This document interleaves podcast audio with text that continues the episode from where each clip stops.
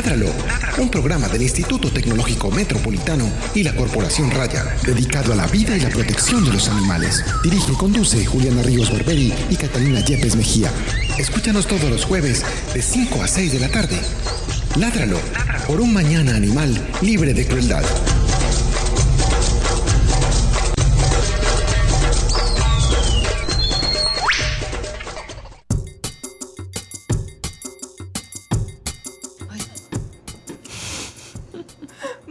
Para todos, bienvenidos a la décima temporada de nuestro programa Ládralo.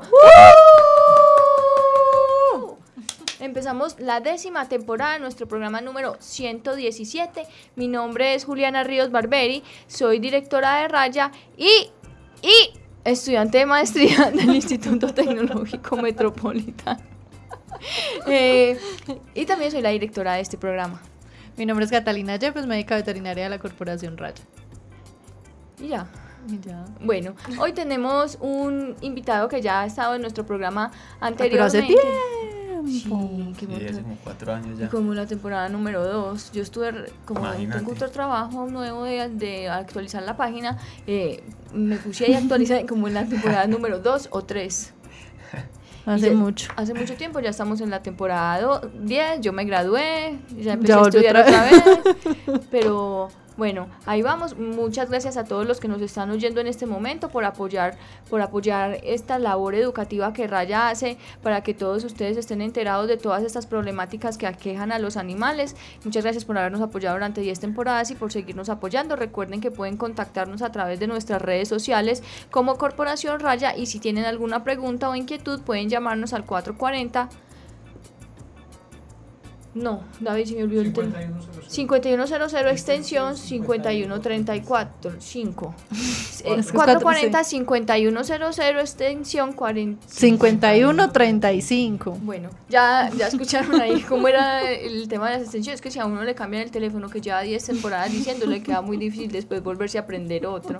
Bueno, eh, les queremos contar a todos nuestros eh, oyentes que estamos en un proceso eh, de crecimiento como entidad y que en este momento nos encontramos eh, adecuando un espacio para realizar la primer- primera clínica de esterilización de Medellín, de esterilización de perros y gatos. ¡Uh! ¡Bravo! Eh, esta clínica eh, pues estará dotada con mm, todos los requisitos que primero nosotros mismos nos hemos inventado porque falta mucha reglamentación en cuanto al tema de ejercicio de la profesión veterinaria y eh, pues a protocolos internacionales que indican cómo debe ser un lugar dedicado a esterilizar perros y gatos y cómo debe ser el proceso que se desarrolla para poder llevar a cabo este fin. Entonces nosotros estamos muy contentos y queríamos compartir esta noticia con ustedes también eh, haciéndoles una invitación a que apoyen los servicios que vamos a prestar ahí. Son básicamente los servicios que hemos venido prestando, que son la esterilización de perros y gatos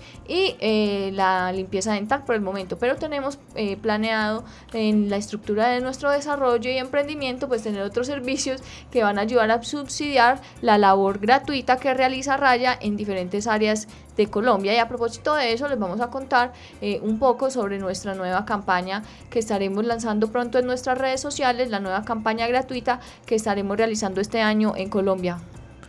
Eh, la idea es irnos este año, posiblemente en diciembre, nuevamente a Capurganá. A Capurganá ya hemos eh, realizado dos visitas, dos jornadas anteriormente, con una muy buena respuesta de la comunidad Hemos esterilizado 322 perros y gatos. y atendido más de 100 caballos de, de labor de allá de la, de la zona. Entonces esperamos volver porque la misma comunidad está solicitando que los visitemos a realizar nuevamente nuestra labor. Entonces próximamente verán toda la campaña en todas nuestras redes. Y recuerden que, eh, pues quiero dar esta explicación un poco adelantándome a los hechos o a los sucesos, y es que eh, no está mal regresar a un lugar al que ya se ha ido antes a hacer esterilización. Eh, ese trabajo es una cosa que se tiene que hacer prácticamente de por vida, es una cosa constante, no es que uno esterilizó 10 animales y ya con eso soluciona el problema, no. Las poblaciones siguen creciendo y es indispensable seguir haciendo lo- las intervenciones al menos una vez al año. Es más, pues nosotros estamos aquí eh, y dado pues nuestra carencia de recursos, pues no podemos ir las veces que quisiéramos a las partes que quisiéramos, pero tratamos de optimizar el dinero que obtenemos a través de donaciones y a través de los servicios que prestamos a precio justo en la ciudad para poder regresar a estas poblaciones, a estas comunidades y ayudarles a tener una vida más tranquila y a mejorar la vida tanto de animales como de humanos. Entonces también pues estén ahí como pendientes de lo que vamos a lanzar para que nos apoyen, para que apoyen a la comunidad y a los animales de Capurganá. Y recuerden que eso va acompañado siempre del tema educativo porque es muy importante acompañar toda la esterilización con la educación de la comunidad en tenencia responsable y respeto hacia los animales. Bueno, eh, pasando a otro tema, eh, ya vamos a pasar al tema del día.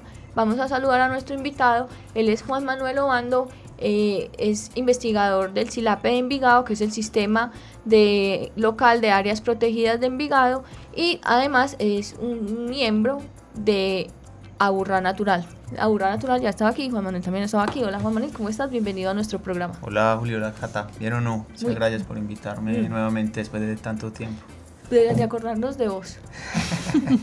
no, muchas gracias por otra vez aceptar nuestra invitación, de venir a contarle a la gente todo lo que están pasando en nuestra ciudad y en nuestra región para el beneficio de los animales. Juan Manuel, ¿cuáles son tus hobbies?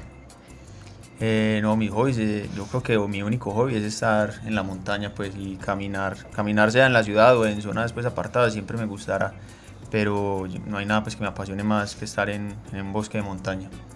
¿Y cuál fue la última película que te viste? Eh, la isla de los perros, que lo estamos hablando ahorita antes de entrar aquí al programa. La única razón por la que Juan Manuel contestó de forma tan certera esta pregunta, la pregunta más difícil de nuestro programa Ládralo, es porque le dijimos antes del programa y acuérdese que le vamos a preguntar por la, por la película, entonces él ya sabía. No es porque... Él es súper rápido recordándolo. Para nada, pero no, claro, ¿cómo iba a olvidar esa película? Cuéntanos Juan, ¿cuál película te viste? La última vez, La isla de los perros se llama. La isla de los perros. Las personas que no se hayan visto esa película, yo honestamente se la recomiendo. por favor, intenten verla que vale mucho la pena.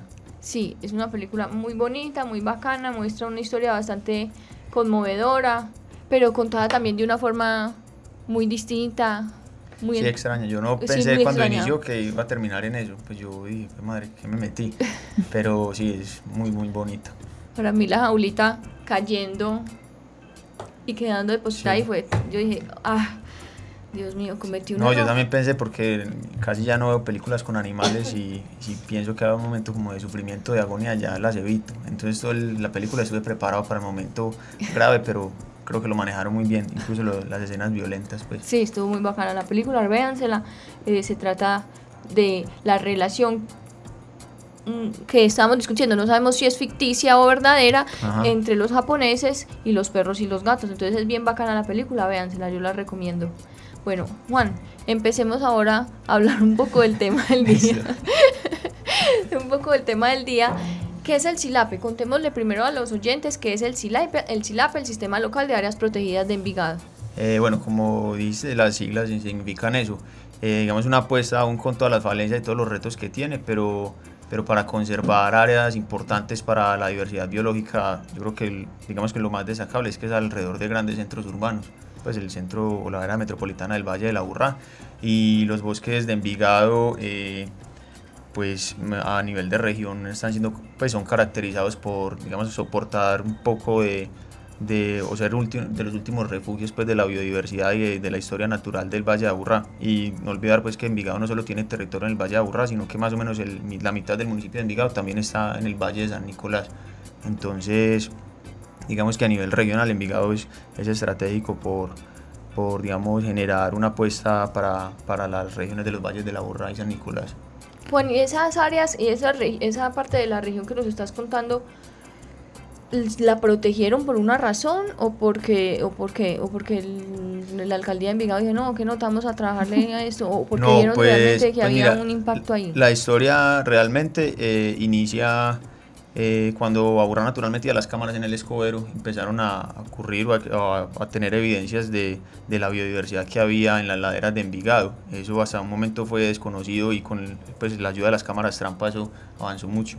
Entonces esos datos fueron como los primeros inicios para que Envigado, pues a, raíz de los registros de pumas, de tigrillos, sobre todo de una, de una gran diversidad de carnívoros, eh, empezar a como a prestarle atención a esas áreas, pero también eh, mirar que otras, eh, digamos, tenían un tamaño considerable para ser consideradas dentro de la propuesta del sistema de áreas protegidas de Envigado. Eso, digamos, desde la parte natural, pero desde la parte eh, social también se empezó a, a, a, evidenciar la necesidad de, de, proteger áreas ante una ciudad que, que, se expandía y se expande pues de una manera muy acelerada y muy brutal. Entonces, digamos que trataron de blindar ciertas áreas que saben que van a ser necesarias, repito, pues socialmente hablando, para el bienestar de las personas y pues ahí ya va incluida la, la, todas las interacciones y la biodiversidad que ocurra. Juan, ¿y cuándo aparece esta necesidad o cuándo es identificada? ¿Hace cuánto está funcionando el SILAPE? Pues digamos como la fase de declaratoria y, y, de identificación de áreas prioritarias para la conservación empezó en el 2014 en un ejercicio pues con el Jardín Botánico y la Secretaría de Medio Ambiente de Envigado. Ya luego vino una fase ya como de caracterización de qué había en, en esos núcleos de conservación que se llaman y empezó ya un trabajo más eh, continuo con la Universidad CES y hay pues, instituciones que interactúan eh, eh, a veces constantemente o a veces eh, unos, unos años y otras no, como por ejemplo con Antioquia o área metropolitana del Valle de la Burra. Y ya pues también el apoyo de investigadores locales y el soporte de los datos que ha ido mostrando que esas áreas realmente eh, albergan una diversidad que uno no se alcanza a imaginar que está a 20 o 25 minutos de la ciudad. Entonces, actualmente los apoyan quienes? ¿Está entre la alcaldía de Envigado? Sí, eso lo, por Antioquia. Digamos, el último proyecto fue el, pues, la Secretaría de Medio Ambiente y Desarrollo Agropecuario de Envigado y la Universidad del CES. Uh -huh. Entonces, depende, hay años que Antioquia tiene recursos. Eh, en el 2007, eh, 2018, perdón, en enero, principio de enero, febrero, eh, área metropolitana también, digamos, destinó unos recursos. Pero generalmente, lo, o sea, lo, lo constante es un trabajo entre entre la Universidad y la Secretaría de Medio Ambiente de Envigado y algunas declaratorias de zonas urbanas que se han hecho, que se han incluido dentro del SILAPE, pero nosotros, pues al menos el equipo con el que yo trabajo, nos dedicamos a la zona rural y en la zona urbana sí se ha hecho con la Universidad Nacional. Entonces es más o menos la dinámica que lleva el SILAPE. Bueno, ¿y esas zonas urbanas qué significa hacer una declaratoria? Pues que no, no, sé qué es. Eh, digamos una declaratoria es, es, digar, es, digamos, delimitar un área que por sus condiciones naturales, por la diversidad que albergan y por la importancia para la región o para la estructura ecológica del municipio, es decir, que pueden ser zonas importantes de soporte de biodiversidad a, eh, a nivel del territorio y en todo el gradiente, pues desde la zona eh, rural hasta la zona urbana, eh, cómo van conectadas a partir de las quebradas, qué, qué, estrategias se deben implementar para la conectividad ecológica. Entonces dentro de la zona urbana de Envigado todavía hay áreas como el humedal del Trianón, el Parque Lineal de la Liodora, que pueden ser eh, fundamentales para, para, la biodiversidad netamente urbana o que, o que ocurre en las ciudades. Pues. Juan, ¿qué programas conforman al SILAPE o qué programas se desarrollan dentro del SILAPE?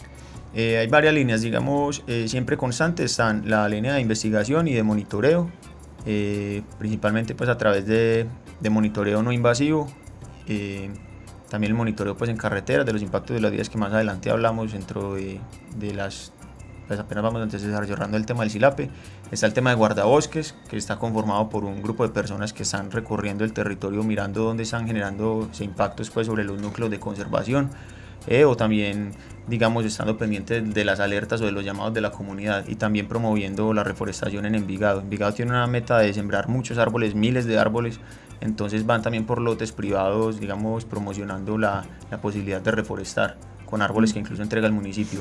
Y eh, obviamente el componente de educación que es vital, eh, conformado por, por dos grupos de amigas, que, un grupo de amigas, de dos amigas, perdón, que van constantemente a colegios, a instituciones y de, y de hecho tienen como varias estrategias de acuerdo pues la edad. Una cosa lo trabajan con niños, otra cosa lo trabajan con jóvenes, otra cosa pues con, con adultos mayores u otra cosa ya cuando es a nivel institucional. Hablemos un poquito del monitoreo, contarle, contar, contarnos a nosotros y a la gente ese monitoreo no invasivo en qué consiste. Eh, pues nosotros eh, como le decía Julia ahorita, nosotros hacemos, los que trabajamos ahí, hacemos parte de Aburra Natural o parte, algunos hacemos parte de Aburra Natural y, y siempre pues eh, Aburra Natural ha tenido como dentro de, su, de, dentro de su esencia hacer monitoreo no invasivo, o sea que no, in, no, implique captura o manipulación de animales. Entonces siempre hemos trabajado con las cámaras trampa y ocasionalmente, por ejemplo, cuando nos apoyó Andrés, que estaba eh, que está de Aburra Natural, que Andrés es muy bueno en rastreo. Que también, también vino ese programa. También vino ese programa, exacto.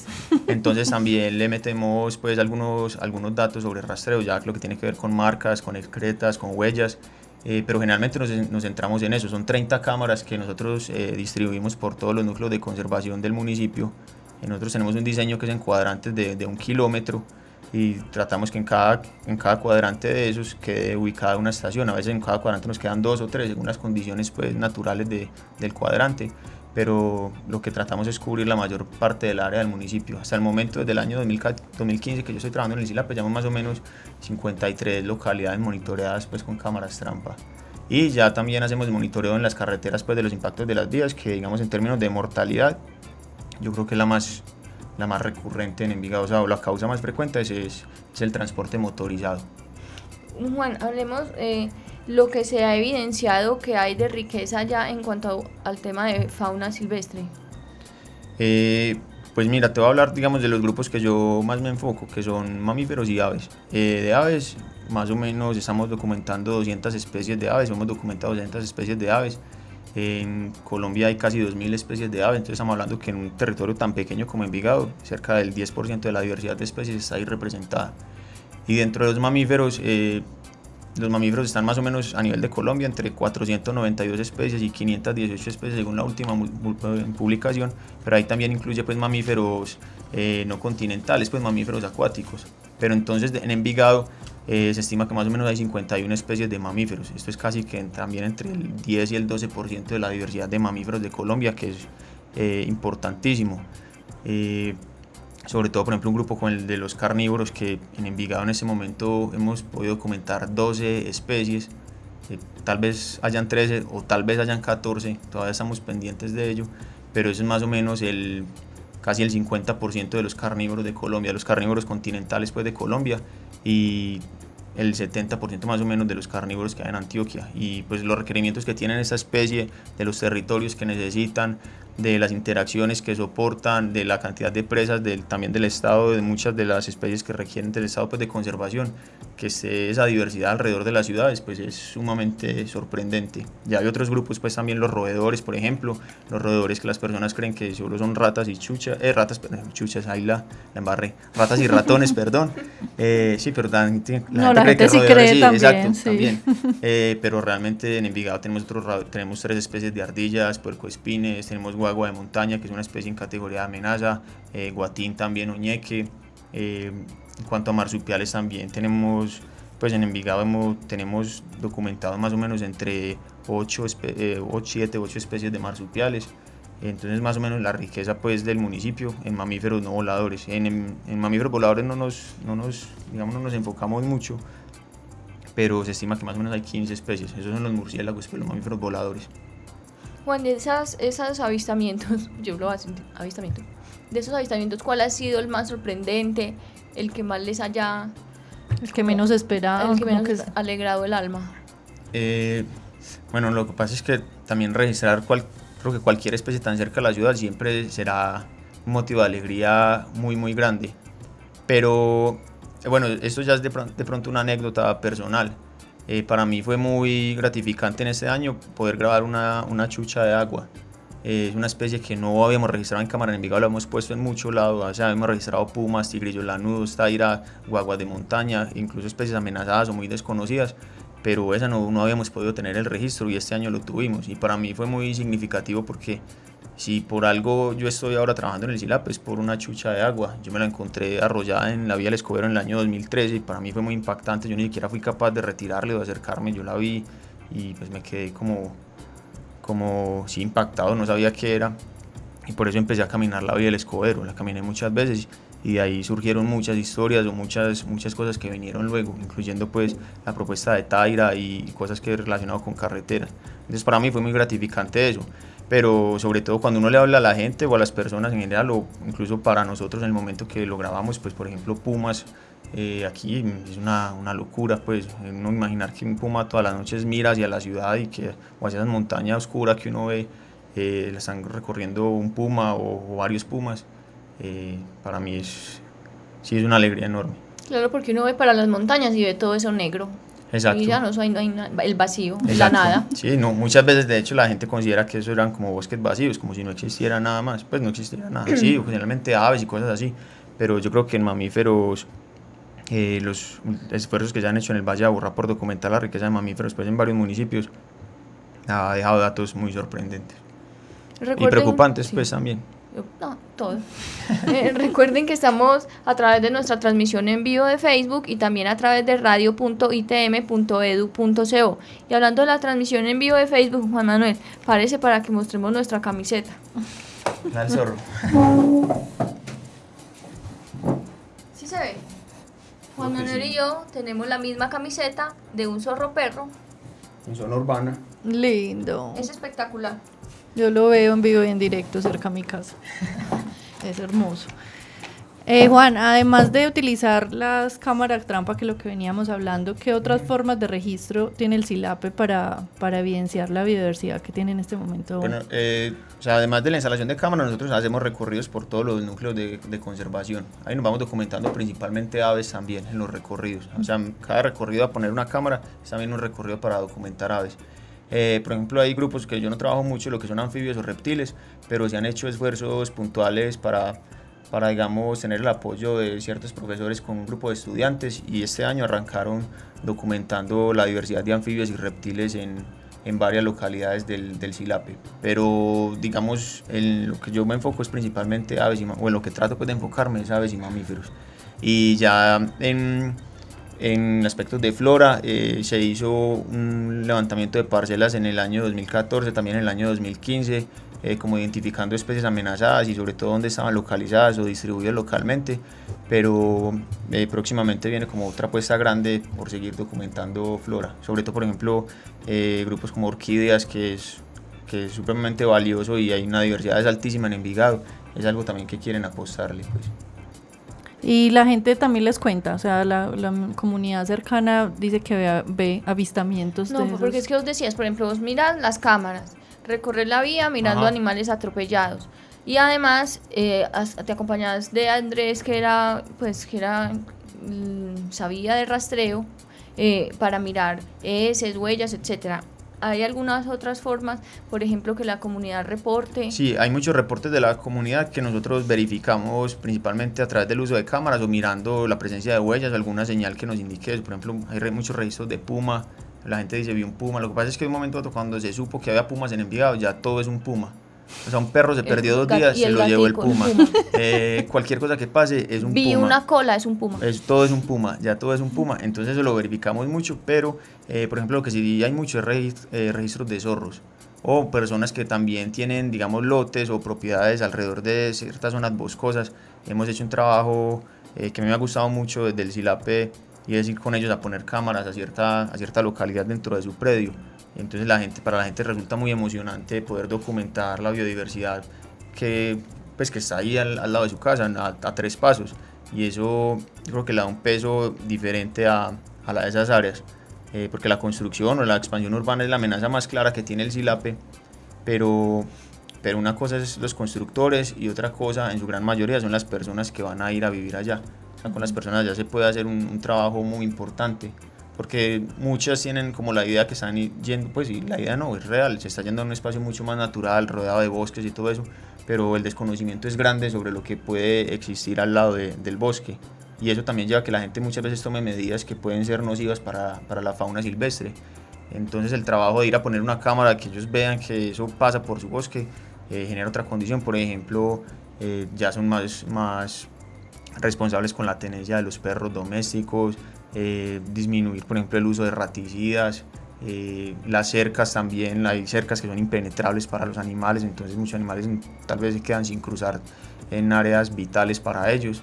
Entonces es un trabajo que también hacemos constantemente y por eso siempre reportes pues generalmente lo que han es, lo envían a la Secretaría de Medio Ambiente de Envigado y a mí me lo pasan y vamos y ponemos una cámara o si con la foto o el registro podemos eh, confirmarlo, así lo hacemos.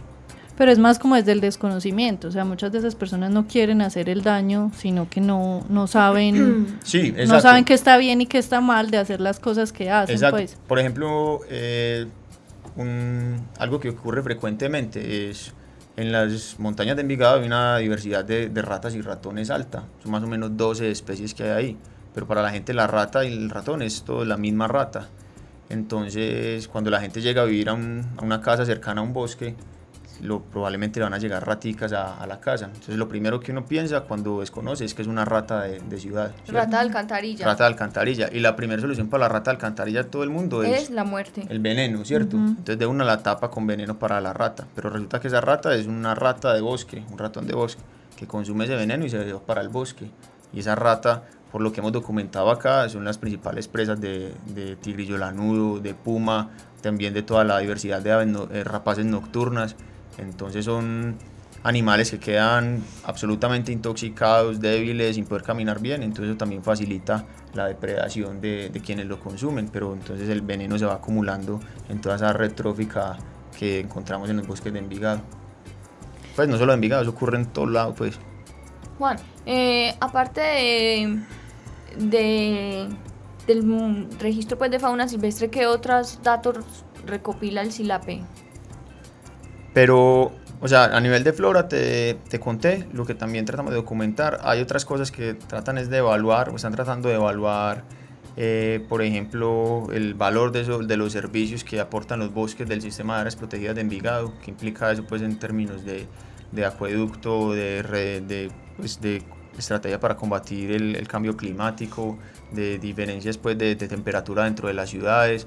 Hay otras también apuestas por el turismo, eh, recopilar datos también pues, sociales y, gente que quiera eh, apostarle al turismo, pues, que llaman turismo de naturaleza dentro del municipio. Entonces digamos que eso es como lo, en lo que se mueve Envigado como tal, o al menos el sistema local de áreas protegidas. El turismo de naturaleza es, por ejemplo, lo que hace la gente del parque El Salado que salen a caminar por ahí y luego se caen por acantilados y mueren y los encuentran varios días después. No, dependiendo, hay, hay, hay unos de ahí para arriba los que hablas de, de, estar, de estar, digamos, escalando, eso es como un turismo más de aventura. No, porque acuérdate del padre que se cayó, ¿te acuerdas del ah, bueno. padre? Eso es, eso es ya como más exploratorio, digamos, el turismo de naturaleza como tal, no es solo ir a un área, digamos, protegida o, o bien conservada, sino también ir con algún fin de, de conocer o, o, valorar la diversidad que ahí existe. Entonces, por supuesto, tiene que tener otras dinámicas, no pueden ser grupos muy numerosos, no puede ser para ir a hacer sancochos, ni ir a gritar, ni hacer bulla, ni llevar perros, sino otra cosa totalmente diferente a lo que generalmente es un paseo pues familiar. Una actividad más contemplativa. Exacto, y más de reconocimiento, pues que la idea sea de esa y no ir simplemente a sentarse en una manga y mirar en una olla y echarle candela, ¿no? Que está bien quien lo quiera hacer, pero hay áreas en las que eso no, se, no, debe, no debería ocurrir. Pues un bosque protegido no debería por qué estar lleno de fogatas, de, de zancochos y de cosas así, porque no sabemos eso. Si, si genera un incendio, pues probablemente se puede controlar, pero no sabemos eso, el fuego, eh, toda la noche, cómo puede estar interactuando con otras especies. Hablando de eso, contemos un poquito sobre las amenazas que tienen estas áreas protegidas que han reconocido. Mm, pues bueno, hemos hablado aquí que la expansión urbana es, es letal y es, digamos, la amenaza más clara. Hay territorios en los que es claro, la amenaza es la ganadería, otro la minería, pero acá es el crecimiento de la ciudad. Y el crecimiento de la ciudad con todo lo que implica, carreteras, automóviles, eh, proyectos urbanos muy costosos que para, digamos, para el sistema de áreas protegidas entrar a combatir con el precio de la tierra es imposible, eh, turismo mal manejado, eh, del desconocimiento también, como lo hablábamos, para mí el desconocimiento es digamos como lo que soporta también muchas de las dinámicas nocivas que, que se dan, porque somos en su gran mayoría habitantes urbanos yendo a ocupar áreas naturales o áreas rurales con un desconocimiento incluso que teníamos de la riqueza de la ciudad o de la más cercana a nuestras viviendas. Y siempre, Carlos lo ha dicho muchas veces, siempre la riqueza asumimos que está, la riqueza natural está en el Chocó, en el Amazonas o en, en el África, en lugares muy distantes, pero también estaba aquí alrededor de las ciudades y muchas veces asumimos que sobre esos territorios sobre los que nos expandimos eran para que nosotros viviéramos, viviéramos más diferente a los demás o sin el agobio de las ciudades, pero llevamos el agobio de la ciudad a las áreas naturales sin saber cómo las estábamos impactando.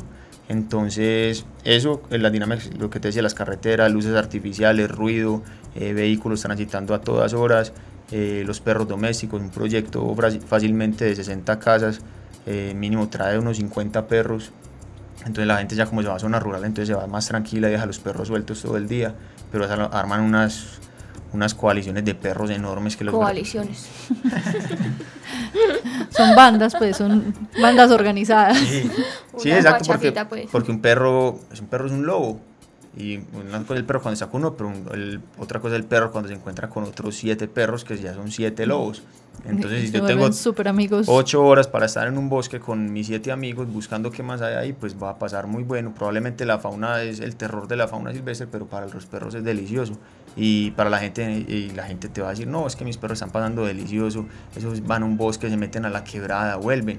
Pero vuelven es que también hemos tenido datos de zorros muertos por, por grupos de perros, de olinguitos muertos por grupos de perros, de perdiz colorada, que es una ave amenazada, también muertos por grupos de perros. Eh, y es una, es una cuestión pues que es de, de educación con el, con el propietario. Eh, no, pues obviamente habrá gente que piensa que los perros, quién sabe qué medidas hay que tomar con los perros, y no, yo creo que es educación con, con la gente, porque no es algo exclusivo de Envigado, eso pasa en todas las zonas rurales de Colombia. Y en Envigado pues tienen casas donde están alimentados y demás, pero muchas de las zonas rurales de Colombia ustedes van a trabajar, saben que prácticamente la realidad de los perros es ir a rebuscar al monte que, que pueden conseguir, exacto. Sigue con las amenazas. ¿Qué otras amenazas? Hay, cacería. Hay cacería, pero no tan descontrolada pues como una creyera, eh, como en, ocurre en zonas muy remotas, no. Sí hay reportes de cacería y de hecho varias cámaras nos han robado, creemos que cazadores probablemente o que eran zonas de mucha cacería, pero digamos ya ha desaparecido mucho en Envigado. Sí hay como un grupo de ahí de familias que tienen identificados que cazan, pero los mantienen muy controlados. Pero no es algo ya que se presente mucho, sobre todo porque hay mucha denuncia ciudadana entonces ya no es tan fácil, incluso a veces con flora también cuando están en orquídeas o bromelias, Eso la gente la coge la extracción de, sí, ya flora. Pues bastante, hay bastantes operativos que los cogen, lo que pasa es que también hay gente que, que vive exclusivamente de eso, o toda la vida ha vivido de eso, entonces también es una dinámica de cómo, o sea, cómo empezar también a trabajar con esas personas. Muchas de esas personas conocen lugares o conocen localidades donde hay registros de flora pues que muchos desconocen, desconocen o desconocemos. O sea, tienen además mucha información. Exacto, llevan toda la vida caminando los bosques de Envigado y localidades, no solo de, de, de, flora, también de fauna. Y esa gente a mí me parece que es aliada estratégica para, para conservar la, la, biodiversidad y también para ofrecerles a veces otra oportunidad que no sea extraer.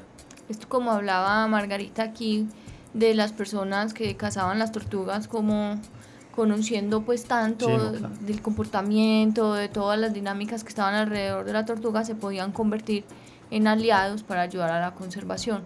Y también en el... Eh, no, nada. No, después hablamos de eso.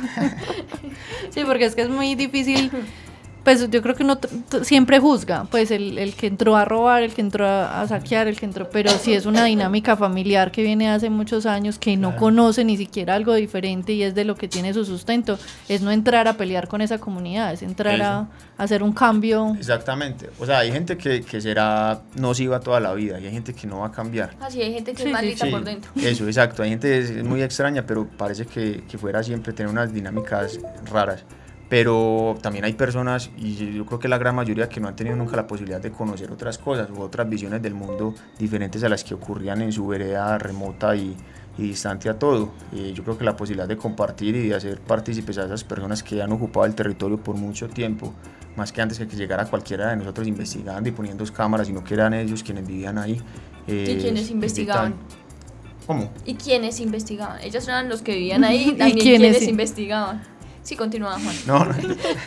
Ya entendí. O sea, ellos eran quienes tenían los datos que todos desconocíamos. Y que ahora llegaron ustedes con su sofisticación, tecnología. eso, exactamente, sí. Aunque lo que, pues lo que más hablaban en Envigado siempre era guaguas, guaguas, guaguas, guaguas. Eh, eso era lo, pues como tras lo que iban siempre. Y con los perros pues cazadores, que en Envigado hay varios grupos de perros cazadores. Eso... Coaliciones. Coaliciones de perros cazadores. Esa es la palabra del día. Juan, ¿se tiene algún planeado algún tipo de estrategia donde ya no sea solo Envigado, sino que se sumen los demás municipios del área metropolitana, que se haga un, eh, circuito, un recorrido, pues algo que junte eh, las acciones de los demás municipios? Pues Envigado se arriesgó a hacerlo, ¿cierto? A declarar un sistema de áreas protegidas y, ha tenido unos resultados muy buenos y sobre todo pues eh, a los municipios les sirve la biodiversidad es, una, es un arma muy tesa para los municipios mostrar como, como otra realidad también, más allá de, las problemáticas sociales y toda la dinámica, pero también yo creo que para la gente fue muy sorprendente, pues también se volvió como una herramienta educativa muy poderosa alrededor de las ciudades, me parece. Pero eh, entonces, por ejemplo, Sabaneta ya va a empezar a declarar el sistema de áreas protegidas de Sabaneta. Eh, y Envigado además tiene la fortuna a nivel ecológico, pero también, digamos, la dificultad a nivel territorial de, de estar, digamos, circundante con el municipio de Medellín, el municipio de Río Negro, el municipio del Retiro, Caldas eh, y Sabaneta. Tiene muchos vecinos. Muchos vecinos y sobre todo, eh, digamos, por las zonas del retiro, sobre todo hacia la parte de la ladera suroriental y lo que linda con el retiro son un bosque muy bien conservados, hacia la Romera limita, hacia, sí, perdón, hacia Sabaneta limita con la Romera, eh, hacia los bosques de Perico Pantanillo va, digamos, de alguna manera se establece conexión con los bosques del Parque Arbí, eh, hacia Caldas, abrir rutas que pueden llegar hasta el Alto de San Miguel, aunque es bastante fragmentadas pero si uno mira las posibilidades pues a nivel de paisaje son enormes y a nivel de territorio son enormes para realmente declarar un sistema regional de áreas protegidas que tenga más peso, que tenga más soporte, porque pues de nada vale pues las divisiones políticas en, en interacciones ecológicas en la dinámica de las especies no existe. Pues se queda ahí eh, fragmentado ese pedacito. Exacto, entonces puede que Envigado mantenga, diga, no, vamos a mantener los bosques intactos, aquí nadie más construye, Envigado, cualquier municipio, pero ya alrededor todo está acabándose, pues nada se va a lograr. Entonces la idea es como apostarle a, una, un sistema regional de áreas protegidas entre los valles de Aburrá y Valle de San Nicolás. ¿Y Medellín qué? No dijo nada. Ah, Medellín, no, sí, los bosques que, que van hacia el Parque Arbí, ah. al corregimiento de Santa Elena y la ladera suroriental comparte ahí bosques entre Medellín y Envigado, unos bosques que hemos tenido unos registros eh, muy poderosos. Pero, pero lo que yo quiero decir es, Medellín quiere, ¿has oído o ha planteado una, pues una intención? puede que hable desde el desconocimiento, pero el municipio de Medellín nunca lo he oído plantear un sistema de áreas protegidas para Medellín, pero sí tiene un programa que está funcionando hace mucho tiempo, que es el programa Más Bosques para Medellín, en el que están comprando predios en, todo el en todos los corregimientos del municipio para reforestar eh, con especies nativas y mantenerlos y les hacen un monitoreo en tiempo con cámaras trampa, también el, monitoreo pues, de crecimiento de, de las especies vegetales entonces yo creo que es una apuesta grande que se va a hacer a futuro y sobre todo es muy bacano porque tienen casi que los datos desde, desde el inicio de cómo estaban las localidades cuando empezó el programa y cómo están cinco años después o cómo van a estar diez años después. De eso sí soy testigo, de esa compra de predios para reforestación. de hecho, en, en Altavista habían varios predios, en San Cristóbal, pues Palmitas. ¿Qué puede hacer, qué podemos hacer nosotros? No, espera como... un perdón. Juan, Hablamos de, de entonces, pues, todos los hallazgos, eh, bueno, no hallazgos, pero sí como todo el análisis que se hace de la riqueza de estas áreas, tanto en flora como en fauna. Y eh, ya tenemos esos datos o bueno, los estamos obteniendo. ¿Y cuál es el plan? ¿Cuál es el plan? Lo que pasa es que, digamos, la, la apuesta del sistema de áreas protegidas ha sido muy fragmentada. Nosotros casi que hacemos monitoreo 5 o 6 meses al año. Entonces muchas veces... Por la prestación de servicios. Eh, sí, pues digamos el presupuesto, todo. Entonces como casi todos los proyectos, eh, es muy difícil que duren más de un año. Pero el monitoreo de las localidades a partir del año, para mí es, esencial. Porque para poder entender cómo se están moviendo, o por qué desaparecieron, o por qué llegaron, qué está ocurriendo alrededor, o si realmente muchas de esas respuestas se dan por la fragmentación eh, generada por la, por la expansión urbana. Pero digamos nosotros estamos generando mapas de distribución local para las especies y también se están haciendo análisis de conectividad, cuáles podrían ser las principales rutas eh, utilizadas por los animales, eso también lo, lo, incluimos digamos dentro de los análisis de atropellamiento, que muchos coinciden, por ejemplo las rutas de carnívoros eh, o las rutas de, de, algunos grupos pues en especial eh, coinciden con ese análisis. pues como digamos de manera lógica muchas están soportadas en, en, las, en, las, quebradas que tienen bosques de galería, que son los bosques pues alrededor de la quebrada mejor soportados o mejor, en mejores condiciones y ahí es donde digamos aparecen las interacciones más grandes, pero también esos datos, eh, como me estaba preguntando Cata ahora, son fundamentales para mostrarle a los más municipios o sea, la cercanía de esos registros con, con el área pues que ellos administran. O sea, que el Puma de, de, de Envigado es el mismo Puma de Sabaneta, de Caldas, y del retiro para la ladera suroriental y que probablemente los pumas que grabamos hacia el Valle de San Nicolás en la reserva en las, en las veredas de Perico Pantanillo son los mismos que van hacia hasta el Parque Arbí o van hacia el municipio de Río Negro. Entonces entender eso, la presencia de las especies y cómo están usando el paisaje, para mí es clave para promoverlo a nivel regional. La, la, la, idea y, el, y uno de los fines sería entonces la expansión de esa protección, que eso empiece a, a contagiarse a otros municipios, que se creen áreas de protección más grandes, corredores. Exacto, y a mí me parecería eh, fundamental que se escogiera como una especie de icono para ello. Nosotros hace poco, hace un par de años, estuvimos tratando de trabajar en esa propuesta, que era que se escogiera el puma, o sea, como el, el Valle de Aburrá como el territorio del puma, eh, pues un individuo de esa especie puede caminar muchos, muchos kilómetros, abarcar muchos municipios. Entonces, tratar de integrar varios municipios trabajando para que los pumas continúen recorriendo estas montañas, pues generaría, generaría beneficios, digamos, para todas las interacciones ecológicas o la, o la diversidad biológica que, que están en estos fragmentos de bosque. Pero es que es, muy, es un reto muy grande. Es un reto muy grande. Uh. Em, acerca de Puma, tuvimos aquí a Carlos Delgado de Aburrá Natural hablando del Puma como habitante de nuestra ciudad. Pueden escuchar el programa en nuestra página web www.corporacionraya.org y ahí en nuestro programa Ladra lo buscan el programa del Puma, que estuvo bien interesante porque como todos los programas con Carlos son muy interesantes y muy amenos, pero estuvo muy interesante porque nos brindó una información bastante buena de, de- del Puma, de un animal que uno nunca pensaría que está por aquí cerquita porque en ese hoyo negro de las montañas no hay nada. Eso decían. Eh, ahora sí, no, lo que quería preguntar es que yo creo que toda esta información acerca mucho más al ciudadano a entender que es que no estamos lejos, lo que decías ahora, no es que la biodiversidad está en el Amazonas ni en el África, Ajá. está aquí a 25 minutos de, de la casa. Entonces, como pero de la ciudadano... suya está ahí. La mía está ahí, pero de la de los otros, mentiras, pero en, en realidad está muy cerca de nuestras casas.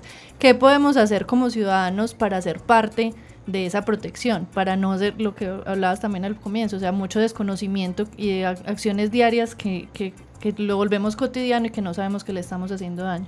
Eh, pues digamos es lo que más he tratado de apostarle, no solo pues de- desde Taira pues, y to- no, también de lo que trato de propagar pues con los, lo que hago digamos laboralmente en el SILAPE, es el reconocimiento de la biodiversidad por parte de los ciudadanos. O sea, me parecería fundamental, así como la gente conoce dónde quedan los barrios, dónde quedan los principales bares, discotecas y todo el, toda la dinámica de la ciudad, también reconocieran quienes han soportado la vida incluso de nosotros mismos durante tantos años o quiénes han sido los habitantes históricos de este territorio. Eh, yo creo que cuando comprendes quién más vive aquí, también entendés cómo los impactas desde la cotidianidad. Entonces eso sería lo, primero, o sea, empezarnos a preocuparnos por reconocer eh, la, diversidad biológica de- del territorio que habitamos. Eh, lo otro sería, pues ya todo es muy difícil que alguien no tenga un celular con, con video, con manera de grabar y enviar los reportes. Eh, se pueden estar generando ahí mapas de localidades de presencia de muchas especies que luego pueden ayudar a soportar decisiones. Uno cree que no, pero hay datos que, que tal vez frenen o logren entender la dinámica de muchas especies. ¿Y a dónde manda los datos? Eh, pues dependiendo, si por ejemplo lo, lo obtuviste en el municipio de Medellín, pues lo ideal sería la Secretaría de Medio Ambiente de Medellín o área metropolitana, digamos, si lo vas a hacer institucionalmente, si, si lo vas a hacer, digamos, con, con eh, digamos, iniciativas independientes, pues ahí está, hay muchas, está Rastreo Colombia, está Burra Natural, está eh, Taira, hay mucha gente incluso en los municipios que son caminantes o que son personas preocupadas por la por la realidad, digamos, natural del territorio en el que viven, que también sería muy, muy importante que empezaran a documentar esa información. A mí me decían hace poquito, pues, que qué había para el norte del Valle de la Burra, y estoy seguro que hay muchos grupos allá interesados y están haciendo cosas, y, y a mí me gustaría que la gente que vive, que ha sufrido los territorios, que saben cómo ha cambiado y que cotidianamente lo habitan, fueran quienes promovieran sus iniciativas en, en cada localidad, porque son los que están constantemente eh, digamos, en la capacidad de soportar esa información y además que tienen la, la dinámica continua con, con la gente que habita en el lugar. Bueno, y por ejemplo, esa aplicación que se llama iNaturalist, eh, ¿podría tener, por ejemplo, alguna validez los reportes ahí? Sí, podrían tener una validez. Lo que pasa es que eh, yo creo que entre más filtros se le ponen a las personas, menos las utilizan. Eh, si a la gente, por ejemplo, le das una línea de, de WhatsApp, te reportan más fácil que descargar una aplicación, que ir a subir, qué datos tengo que, que, que almacenar. Pero, digamos, ahí estratégicamente sería informar a la comunidad, digamos, la vereda, no sé, nombre cualquier vereda, vereda El Huevito en, en Girardota, por decir algo, ¿cierto? Entonces, vamos a crear un grupo, eh, un grupo en AINA eh, que se va a llamar Biodiversidad de la vereda del huevito, ¿cierto? Y vamos a empezar, cada que alguien vea un ave, un anfibio, un reptil, un mamífero, vamos a empezar a reportar acá y vamos a armar un grupo y vamos a, a mantener nuestro listado actualizado y, y miramos cómo lo vamos incrementando. El día de mañana, qué sé yo, en 15, 20 días, un mes, tres meses o 10 años, que al municipio de Girardota le dé por declarar un sistema de áreas protegidas de Girardota. La pues hay unos datos, eso. Y gente que inició, que empezó a documentar, mire, esto es lo que tenemos. Y, y, para mí debería ser la gente que debería, que debería, digamos, no sé si liderar, porque a mí no me gusta la palabra liderar, pero al menos eh, avanzar en, en lo del sistema de áreas protegidas de esa localidad. Otra cosa que yo creo que la gente del común puede hacer, que podemos hacer todos, es eh, aprender a vivir con la fauna silvestre, aprender a, a, convivir con ellos y a entender que ellos están ahí, que algunos están adaptados, que están bien, que no es necesario mandar a traer la policía para que los reubique, eso nos lo decía Carlos también en uno de los programas que teníamos del zorro, perro, eh, que también lo pueden oír en nuestra página web, eh, hablábamos de que la gente ve un animal, un animal de la fauna silvestre, inmediatamente llama a la policía a que se lo lleve. Me contaba un saludo para hablarte, me contaba que había un caso de una señora que vio un sapo y lo publicó tanto que hubo que ir a recoger el sapo. Y entonces es, ¿por qué no podemos aceptar que esos animales están ahí? porque los queremos tener lejos en el hoyo negro? porque los queremos desaparecer de nuestra vista? Entonces yo pienso que una de las cosas que una, las personas pueden hacer desde lo, desde lo más fácil, pues está ahí y disfrútelo, aproveche que lo vio. Sí, exacto. Yo creo que debería más alegrarnos. Una, o hay unas cosas que si uno dice un registro raro, o sea, si metió un puma por plena 10 del poblado para abajo, ah, uno dice, bueno, aquí hay algo raro. Pero la dinámica, por ejemplo, de los zorros hacia la zona de la Loma de los Bernal o hacia la mm, zona de, de, la Floresta o los zorros hacia zonas de Envigado, uno ya empieza a entender que es algo recurrente. Y si vos vas a estar recogiendo zorros para llevártelos a las zonas de las que seguramente eh, se trasladaron porque ya tenían otra, otra presión, otra eh, competencia con otros depredadores o con otros grupos de zorros. Con otras coaliciones de zorros. Con otras coaliciones de zorros. Entonces hay zorros que pueden ir, ir tratando de atreverse a ingresar a áreas urbanas y, aprovechar, aprovechar recursos. E incluso un zorro, un zorro en áreas urbanas podría eh, conseguir alimento más fácil sin tanta competencia o sin tanto riesgo de, de, de, digamos, tener interacciones con otras especies que está evitando. Entonces yo creo que también es tratar de comprender eso. Hace poco alguien me preguntaba que, que, que él sabía que no nos gustaba esa pregunta, pero porque, ¿por qué conservar las chuchas? O sea, ¿cuál, cuál era, qué era lo más importante de las chuchas?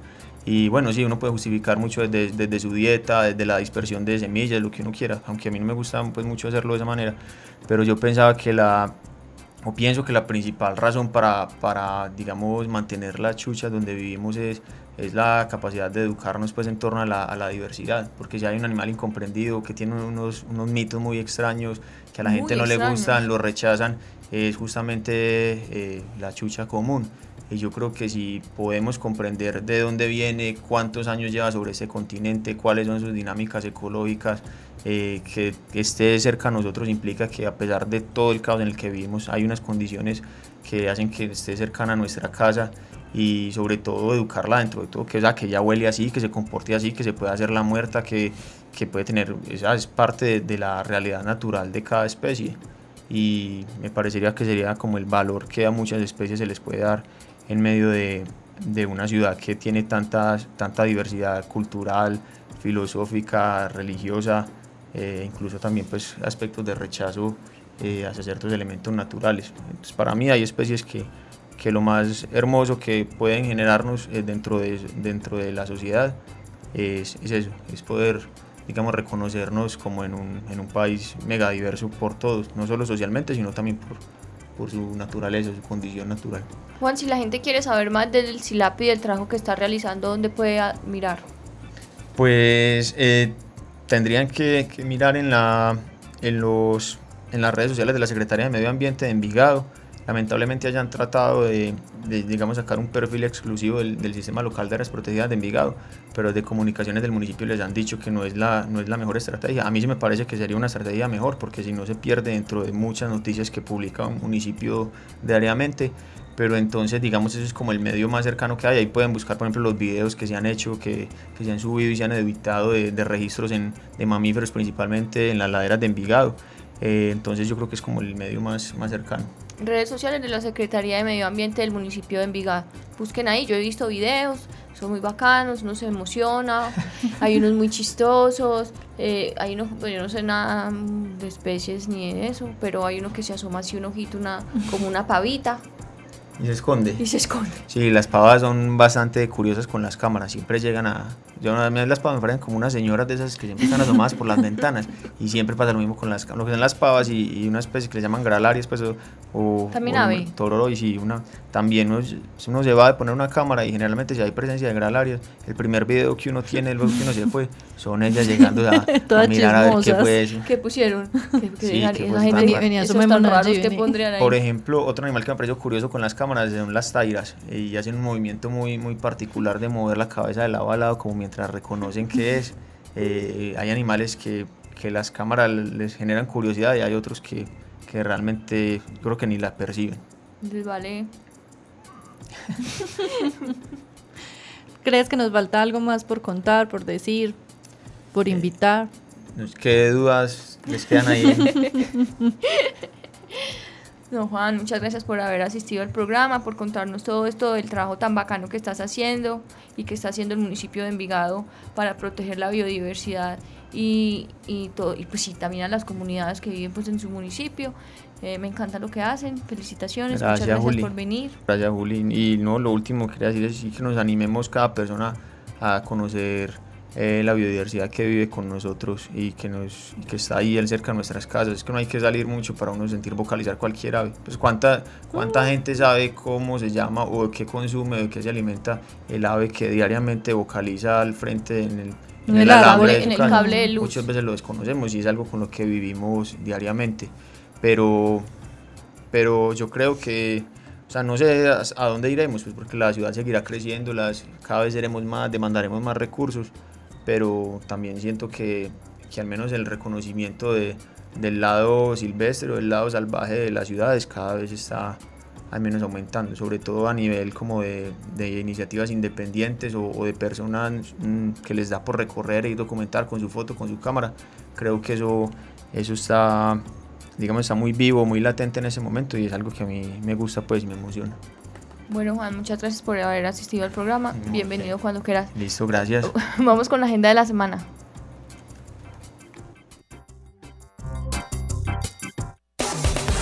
Eventos, campañas, jornadas de vacunación, esterilizaciones, encuentros, conferencias. Todo en la agenda de la semana en Ládralo. Eh, mañana viernes 10 de, ago- de agosto va a haber una jornada de implantación de microchip en el barrio Los Colores, en el Parque de la Vida, carrera 76A, número 53-215, frente a la urbanización Plaza de Los Colores. Recuerde que estas jornadas son gratuitas, las realiza el municipio de Medellín y usted debe llevar la fotocopia de los servicios y la fotocopia de su cédula de ciudadanía y llegar temprano para que por favor alcance el cupo porque son cupos limitados. El sábado eh, habrá esta misma jornada en el barrio Manrique Central número 1, en la calle 67 con la carrera 47 en la parte baja del puente cerca de la iglesia Palos Verdes. Y el domingo 12 habrá jornada de implantación en el barrio Conquistadores, calle 36 con cin- con las 63 Parques del Río y, eh, y ya, y ya. Eh, usted puede averiguar la, el cronograma completo de todo el mes para mirar cuándo le queda fácil a usted asistir a que su animal le implanten el microchip en la página de la alcaldía www.medellin.gov.co slash la perla. Ahí a mano derecha le va a salir el, le va a salir el calendario, usted no es sino que haga clic ahí y en cada día le va a mostrar las actividades que no solamente hace la alcaldía para implantar el chip, sino también jornadas educativas y jornadas de adopción de los animales que hay en la perla. Eh, el próximo 2 de septiembre, no es una agenda de la semana, pero es agenda próxima, Mensual. mensual. El, el 2 de, de septiembre tenem- tendremos día de esterilización colectivo en la sede Junta de Acción Comunal eh, San Joaquín Bolivariana. Recuerden que para inscribirse deben enviar un correo con su nombre y teléfono y el nombre, género, edad y especie del animal, es decir, si es perro o gato. Por especie me- quiero decir si es perro o gato. Al correo esterilizaciones arroba corporacionraya.org. Eh, ¿Qué tienes que decir? Que recuerden que para esas jornadas, pues esos días de esterilización colectivos no atendemos braquicéfalos, es decir, los perros y gatos que son ñatos, como los pug, como los bulldog, como los shih tzu. Para esos tenemos una atención diferente que es en la personalizada, que son los días jueves, que para pedir la cita escriben por favor al WhatsApp 317-649-0682 esterilicen a su perro y a su gato, eh, ayúdenle a tener una mejor vida, a que ustedes también tengan una mejor vida y a que no haya más animales en la calle que no son deseados. A todos nuestros oyentes eh, les agradecemos mucho por haber escuchado nuestro programa del día de hoy y bienvenidos a la temporada 10 de nuestro programa y nos volveremos a escuchar el próximo jueves con otro tema de interés para los que queremos y protegemos los animales. Chao. Chao.